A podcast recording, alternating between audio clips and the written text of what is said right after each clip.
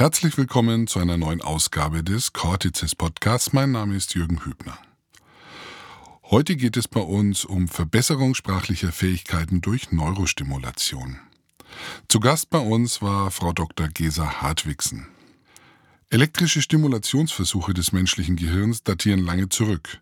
Bereits im 19. Jahrhundert wurde die elektrische Stimulation der Kopfoberfläche zur Behandlung verschiedener psychiatrischer Erkrankungen wie der Depression eingesetzt. Fast 140 Jahre später wird die nicht-invasive Hirnstimulation zu Forschungszwecken eingesetzt, um die neurobiologischen Grundlagen motorischer und kognitiver Hirnfunktionen zu entschlüsseln. Zu diesem Thema hat sich mein Kollege Helmut Fink mit der Dr. Gesa Hartwigsen unterhalten. Ich wünsche Ihnen wie immer viel Spaß und viel Freude beim Erkenntnisgewinn. Falls Ihnen unser Podcast-Angebot gefällt, freuen wir uns über Kritik und Anregungen und eine Bewertung bei iTunes. Ja, willkommen zum Codices Podcast mal wieder. Wir haben heute äh, zu Gast die Neuropsychologin Dr. Gesa Hartwigsen aus Leipzig vom dortigen Max-Planck-Institut für Kognitions- und Neurowissenschaften. Herzlich willkommen in Nürnberg. Danke, danke. Frau Hartwigsen, Sie hatten ursprünglich Psychologie studiert. Äh, wie war denn Ihr Weg innerhalb der Psychologie hin zur Neuropsychologie oder zu den Neurowissenschaften? Ja, das war eigentlich ähm, Zufall. Ich wollte eigentlich mal in den forensischen Bereich, also so Tathergangsanalysen machen, das heißt so Täterprofile erstellen. Aber am Ende des Studiums beim Vorbereiten für die Prüfung habe ich mich dann sehr für Neuroanatomie und Neurowissenschaften begeistert und mich dann auf eine Promotionsstelle beworben, die auch bekommen und dann entstand die Liebe zum Gehirn. Mhm. Das heißt, am Anfang stand sowas wie Interesse an der Kriminalpsychologie. Richtig, genau. Und dann war die Frage, was geht eigentlich im Gehirn des Täters vor? Ja, vielleicht, so könnte man das sagen. Und dann eher von dieser dunklen Seite eher zum Helfen oder Wiedererlernen von Fähigkeiten nach Verlust. Mhm. So würde mhm. ich sagen. Sie sind ja nun spezialisiert auf die Sprachverarbeitung. Mhm. Ähm, was man so am ehesten weiß, ist, dass es da ein Broca-Areal und ein Wernicke-Areal gibt, äh, benannt nach ehrenwerten Medizinern des 19. Jahrhunderts, wo mhm. man ja die Leistungen lokalisieren wollte im Gehirn. Ähm, wie ist denn der heutige Kenntnisstand? Es ist ein bisschen komplizierter wahrscheinlich. Es ist ein bisschen komplizierter. Also wir haben durchaus mehr als zwei Areale, die an der Sprachverarbeitung ähm, beteiligt sind. Heute geht man eher davon aus, dass das alles in Netzwerken im Gehirn organisiert ist und es auch auch ein bisschen davon ab, zu sagen, es ist lediglich die linke Hirnhälfte, die für die Sprache verantwortlich ist. Wir mhm. wissen heute, dass die rechte Hirnhälfte auch einen Beitrag leisten kann.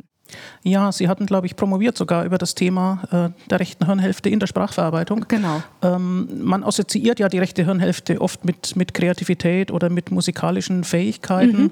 Ähm, auch das ist eine etwas plumpe Zuschreibung. Ähm, wie, ja. ist es, wie ist es denn wirklich?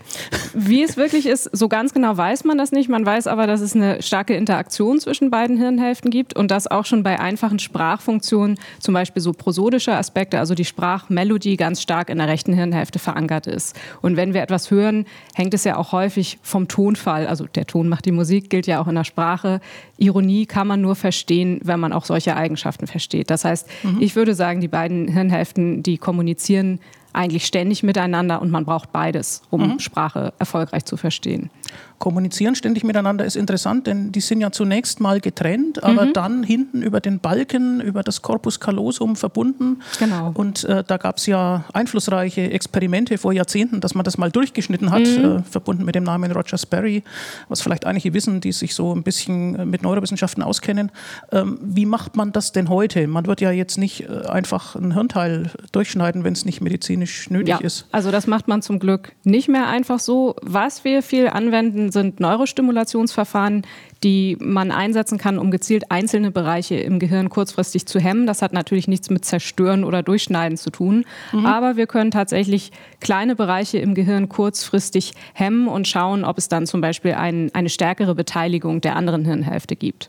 Ah ja, okay. Das heißt, man macht einen gezielten Eingriff und schaut nach den Auswirkungen. Genau, und gezielter Eingriff hört sich jetzt auch schon wieder drastischer an. Also was wir machen, sind leichte Stimulationen mit Strom oder Magnetfeldern, um die, man kann besser sagen, die Hirnaktivität etwas herabzuregulieren. Das heißt mhm. aber nicht, dass die dass dieses Areal wirklich stumm ist. Es ist nur in seiner okay. Aktivität etwas abgeschwächt.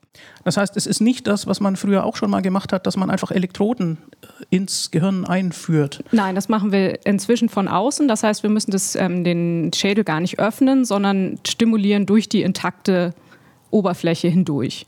Mhm. Und ähm, ja, ist das dann die sogenannte transkranielle Magnetstimulation? Genau, oder? also die transkranielle Magnetstimulation ist ein Verfahren, da legen Sie eine Spule auf die Kopfoberfläche auf und stimulieren über ein Magnetfeld mit mit ähm, elektrischer Reizung. Sie können aber auch einfach Stimulationselektroden auf den äh, Kopfoberfläche aufbringen. Das wäre dann die transkranielle Gleichstromstimulation. Mhm, mhm ja, wie fühlt sich das für den Patienten oder für den Probanden dann an? Der, der kann dann plötzlich irgendwas nicht mehr oder wie ist das? Die meisten Veränderungen, die wir sehen, sind im, im kaum wahrnehmbaren Bereich. Das heißt, sie führen eine Aufgabe durch, häufig mit Tastendruck und die Veränderungen, die wir sehen, sind so im Hundertstel Millisekundenbereich. Also zum Teil mhm. bekommen die Probanden das gar nicht mit. Zum Teil hat man aber schon den Eindruck, man kann jetzt nicht mehr so gut die Aufgabe durchführen oder spricht abgehackter oder verlangsamt. Und tatsächlich gibt es auch leichte Nebenwirkungen. Das heißt, es kann zu so einem Kribbeln kommen oder man spürt auch sensorisch auf der Kopfoberfläche eine leichte Stimulation. Okay. Nun leiten Sie zu diesem Thema eine Forschungsgruppe zum Thema Kognition und mhm. Plastizität am Max-Planck-Institut. Max-Planck-Institut, da geht es ja um Grundlagenforschung. Richtig. Ähm, geht es letztlich auch um Patienten? Also soll es für, für, die Medizin einen Nutzen bringen? Ja, also ich würde sagen, es ist beides. Ähm, nur wenn wir verstehen, wie im Gehirn die Sprache verarbeitet ist und was auch nach einem Verlust passiert, können wir ja überhaupt wirk- oder ähm, hilfreichere Therapien etablieren. Mir geht es vor allem darum, die Grundlagen zu verstehen, aber diese Grundlagen helfen vielleicht hoffentlich irgendwann auch mal, die Therapie effizienter zu gestalten. Mhm. Das ist gerade ein großes Thema, Neurostimulation, Therapie unterstützend nach Schlaganfall einzusetzen. Und meiner Meinung nach wird da zu viel gemacht und zu wenig geforscht. Also wir wissen zu wenig und dann wird viel ausprobiert. Ah ja. Und da spielt man natürlich manchmal mit der Angst der Patienten. Okay, das ist also eine Art von empirischer Medizin, die dann aber nicht ausreichend ähm, gestützt ist durch, ja, genau, also durch Studienergebnisse. Sozusagen. Man bräuchte einfach noch mehr Studienergebnisse, um wirklich zu sagen, das hilft und hier gehen wir weiter und das lassen wir besser. Hm.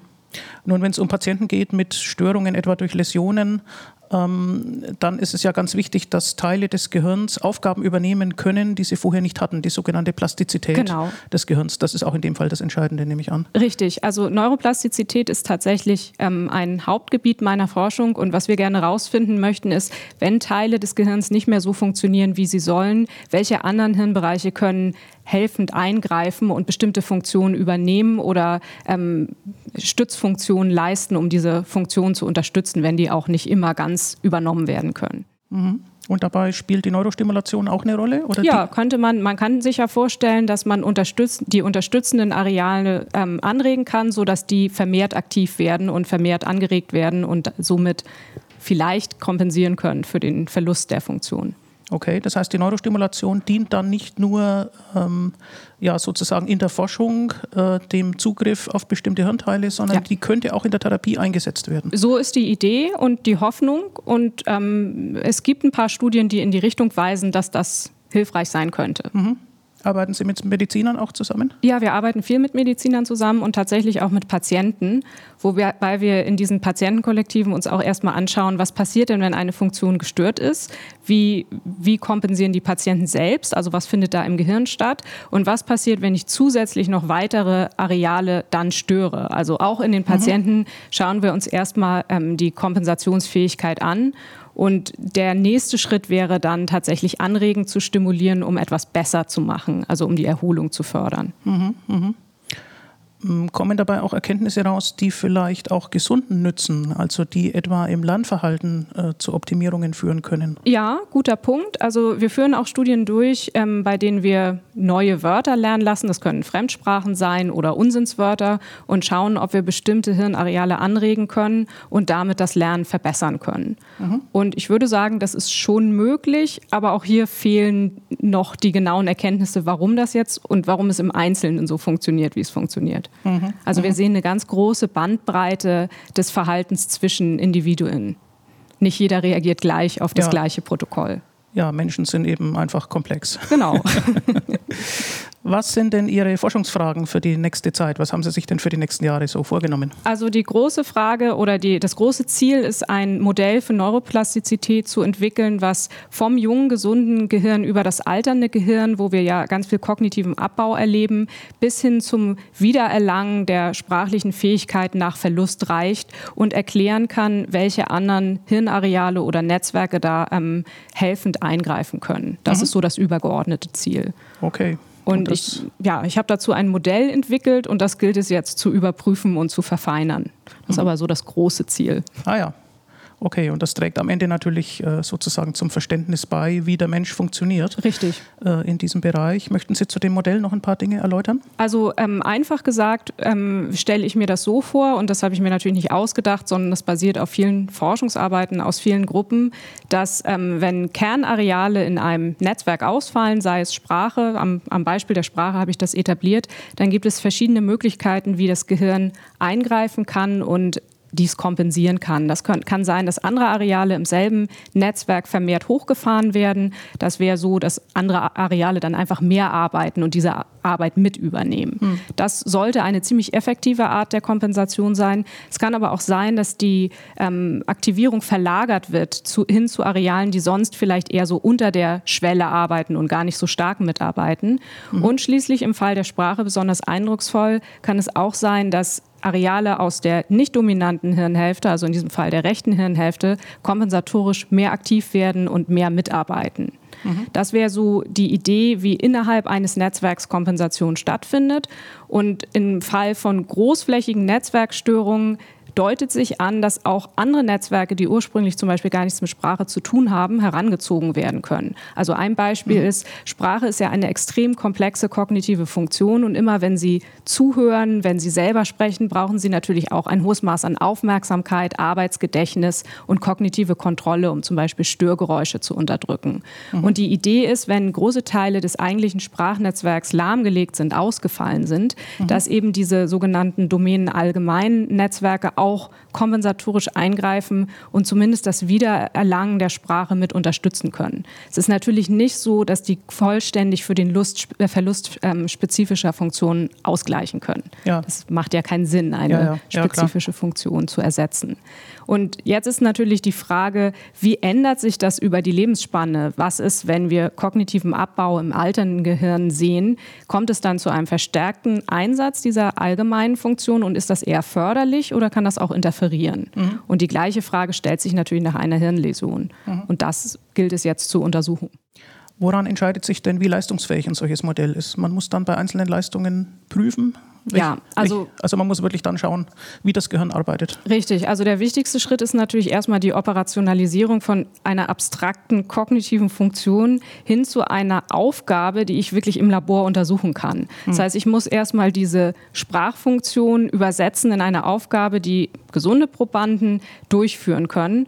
Und das steht und fällt dann häufig auch mit der Anzahl der Versuchspersonen, die ich untersuche die natürlich auch immer nur einen Ausschnitt aus der allgemeinen Bevölkerung ja. bilden. Ja, das Problem gibt es ja eigentlich bei allen ja. psychologischen Studien. Absolut. ja, vielen Dank für diesen Einblick in die aktuelle Forschung zu Sprache und Gehirn. Vielen Dank, Gesa Hartwigsen. Gern geschehen.